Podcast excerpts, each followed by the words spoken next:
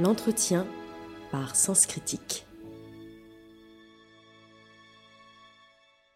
Tout d'abord, félicitations pour ce nouveau film et cette euh, performance. Justement, on va revenir dessus. Avec la première question qui est comment on prépare un rôle comme ça, qui est à la fois très physique et en même temps très psychologique?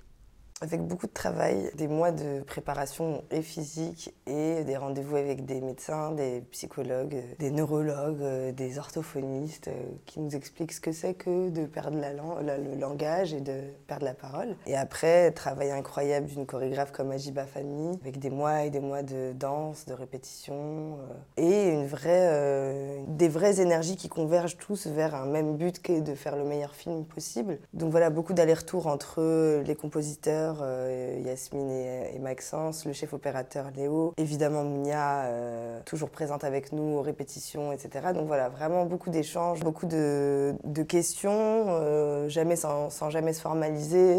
ça y est, je crois qu'on a dépassé quelque chose de... On se vexe plus, on se dit quand, quand ça va pas. Et donc ouais, c'est un peu tout ce processus-là.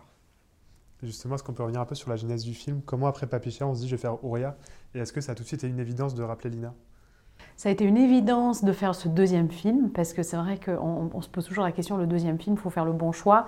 Et pour nous, euh, c'était presque une évidence de continuer à explorer euh, euh, le parcours de, femmes fortes en Algérie, de raconter une jeune génération qui, a plein d'espoir, qui a plein d'envie et qui, essaye, malgré le contexte difficile du pays, de, dépasser tout ça. Et donc, c'est vrai que cette deuxième collaboration, elle a été beaucoup plus. elle a été rapide dans la recherche du personnage, dans la direction dans la préparation du rôle, mais en même temps, cette deuxième collaboration nous a permis vraiment d'avancer, d'aller encore plus loin, de, chercher des choses beaucoup plus euh, précises au niveau du jeu, au niveau de la danse, au niveau du personnage, de la psychologie, de son évolution aussi. Et euh, on avait vraiment envie d'avoir un personnage complexe avec cette trajectoire euh, qui va être avortée, qui va être bousculée. Et on a travaillé vraiment sur des détails de reconstruction de ce personnage par le corps, par la présence. Et et donc ça a été vraiment une collaboration très stimulante euh, et, euh, et plein de complicité et, ça a été très très sympa.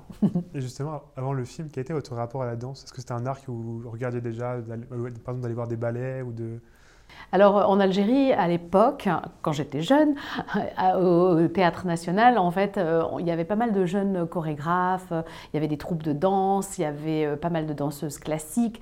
Et puis malheureusement, euh, les dernières années, ces gens-là ont déserté, puisque c'était souvent des étrangers, ont déserté l'Algérie. Donc il y avait très très peu de, de théâtre. Alors moi, j'ai des origines russes, donc en fait, ma maman m'a souvent montré des ballets russes. Donc c'est vrai que ça, c'est quelque chose que, que je connaissais bien. Mais au-delà de ça, ce qui m'intéressait euh, avec la danse, c'était de montrer vraiment le parcours de reconstruction, de partir d'un personnage qui va finalement utiliser son corps pour se reconstruire et créer quelque chose de nouveau, quelque chose de plus fort, quelque chose de plus personnel. Et c'est ce qu'elle va faire, euh, en tout cas euh, avec cette chorégraphie contemporaine, et signer, puisqu'elle va utiliser, détourner un peu la langue des signes pour créer sa propre voix d'expression. Ont été, oui, bah, du coup, ton rapport à la danse avant de faire cette performance sur le film j'avais déjà fait de la danse euh, plus jeune, mais ça faisait très longtemps que j'avais pas dansé. Donc déjà, j'avais un rapport biaisé avec la danse parce que je pensais que je savais danser. En fait, je savais pas. Enfin, je savais plus. Euh, et surtout, j'avais jamais fait de danse classique. Ça, c'était vraiment tout nouveau pour moi. Mais j'ai toujours eu un rapport. Euh, enfin, j'ai toujours, toujours euh, apprécié regarder la danse. J'ai toujours trouvé ça très beau. Ça m'a toujours fasciné, que ce soit des clips des années 90-2000 à, un ballet à l'Opéra Garnier. Et j'ai vu beaucoup aussi de, de, spectacles de danse à Avignon. Et à chaque fois, c'est très fort. Et j'ai toujours été très impressionnée par la danse. Là, j'ai vu le spectacle de la Horde il n'y a pas très longtemps euh, pareil, je me prends à chaque fois des, grosses claques, donc c'était un vrai challenge. Un vrai challenge, mais un challenge très excitant. Et justement, le film, on en parlait un peu tout à l'heure, ça raconte beaucoup l'Algérie à travers le traumatisme justement de, ces femmes. On a l'impression que c'est un peu une continuité par rapport à Papicha et que c'est exactement Papicha 20 ans plus tard. il pourrait y avoir une sorte de filiation entre euh, et, euh, oui, complètement. C'est, Ouria, c'est un peu la, petite sœur euh, de, de, quelque part, 20 ans plus tard. Euh, c'est une jeune génération qui a euh, malheureusement hérité d'un contexte un peu difficile, mais qui a toute l'énergie, toutes les ressources nécessaires pour essayer de dépasser tout ça et, et à avoir ses propres rêves pour, pour arracher sa propre liberté. Je dis souvent que, en tout cas moi c'est comme ça que je me le suis raconté, que le bébé que porte la copine de Nejma à la fin de Papicha, c'est la dernière image du film. Et il y, a Nejma qui parle au ventre et qui lui dit tu verras, on, va rhabiller toute la capitale et avec un message, un vrai message d'espoir. Et c'est comme si pour moi ce bébé était, euh, était.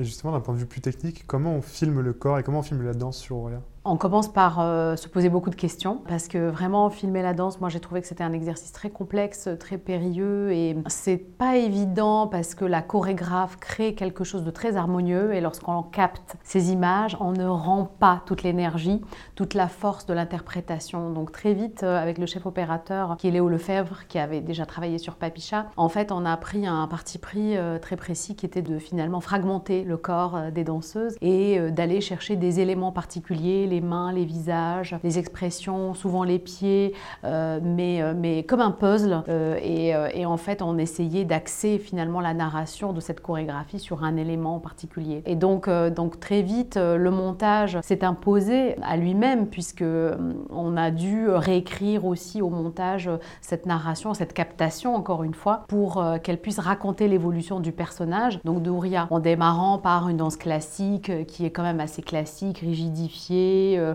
avec euh, beaucoup moins de mouvements dans, la caméra. Puis au fur et à mesure, cette libération de ce corps pour arriver vers cette chorégraphie finale libératrice un peu, qui est complètement, euh, pour moi, contemporaine, qui est chargée de l'Afrique, de l'Algérie, de ses sonorités, de cette énergie et de, cette, ces éléments naturels, la terre, le soleil, finalement la mer, le vent, le souffle et tous ces pieds qui heurtent, ces pieds pieds nus finalement qui heurtent le sol. Donc il y, a quelque chose euh, qui fait appel euh, en fait aux éléments un peu naturels. Et donc voilà, toute la construction c'est faite comme ça au niveau de la préparation, mais aussi au niveau, au niveau du tournage.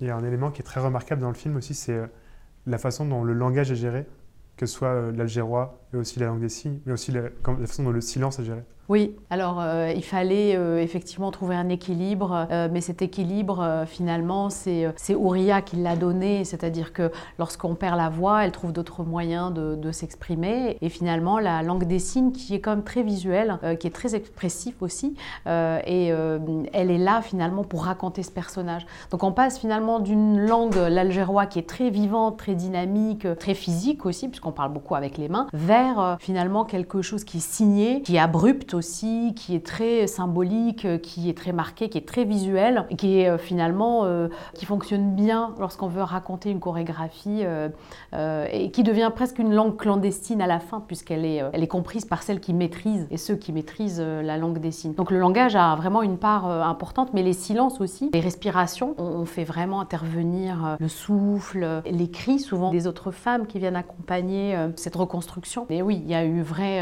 une vraie collaboration aussi avec toute l'équipe technique euh, au niveau du sound design, au niveau du mixage, au niveau du montage, aussi des directs pour essayer de faire ressortir euh, vraiment des bruits euh, assez particuliers et assez singuliers de l'Algérie. Une dernière question pour finir, est-ce que vous pouvez me parler d'un film ou d'une scène de film sur, de danse qui parle de danse qui a marqué votre cinéphilie? Ah, Je te laisse. bah, évidemment Black Swan. Black Swan qui a été une vraie référence euh, pour, euh, pour Ria. On a beaucoup parlé de Fish Tank aussi. J'ai un film qui a bercé mon enfance, avec, enfin deux films avec lesquels j'ai vraiment grandi et qui sont des films d'une culture beaucoup plus populaire, mais qui ont parlé à, beaucoup, et notamment ceux de ma génération comme vous. C'est Honey avec Jessica Alba et Street Dancer. C'était euh, les deux films de danse que j'ai vus en boucle, ado, et qui étaient encore un moment de ma vie où je savais pas trop ce que je voulais faire, mais je disais, ah, peut-être je suis danseuse, peut-être je suis actrice, peut-être je sais pas et tout. Mais euh, ouais, Honey, c'était un, je crois que c'est mon film culte de danse. Alors moi, ça va être un peu compliqué. Je pense que hum, je glane beaucoup d'images, beaucoup d'inspiration. Euh, je pense qu'il y a des, images qui m'ont un peu marqué. C'est Dancer in the Dark de Björk, euh, qui pour moi euh, est vraiment une référence assez intéressante. C'est assez aride, c'est assez abrupt, c'est assez cru, c'est très, c'est très organique. Et après, il y a eu pas mal les vidéoclips qu'on a regardés de Sia. Voilà, et ça, ça a été des, des, références et des inspirations. en plus, d'autres inspirations, des ballets classiques. De Pinaboche aussi, oui. Fragment, je crois que ça s'appelle Fragment de Pinaboche aussi. Non mais tout ce qu'on... Franchement, je crois qu'on a tout, tout regardé vraiment... On, a regardé beaucoup de choses. Beaucoup. Lu, consulté. ouais, ouais. Les, les, les, captations des spectacles de Pietra Gala aussi. Euh, Ouais. C'était une, une, inspiration importante aussi mm. euh, à un moment du personnage. Mm. Pas sur toute la durée, mais sur la reconstruction, je pense. L'inspiration, le déclic, en fait. le déclic euh, est parti de là. Du mime, de, de tout cette... Ce qu'elle raconte dans son livre aussi. voilà. Bah, merci beaucoup. Merci.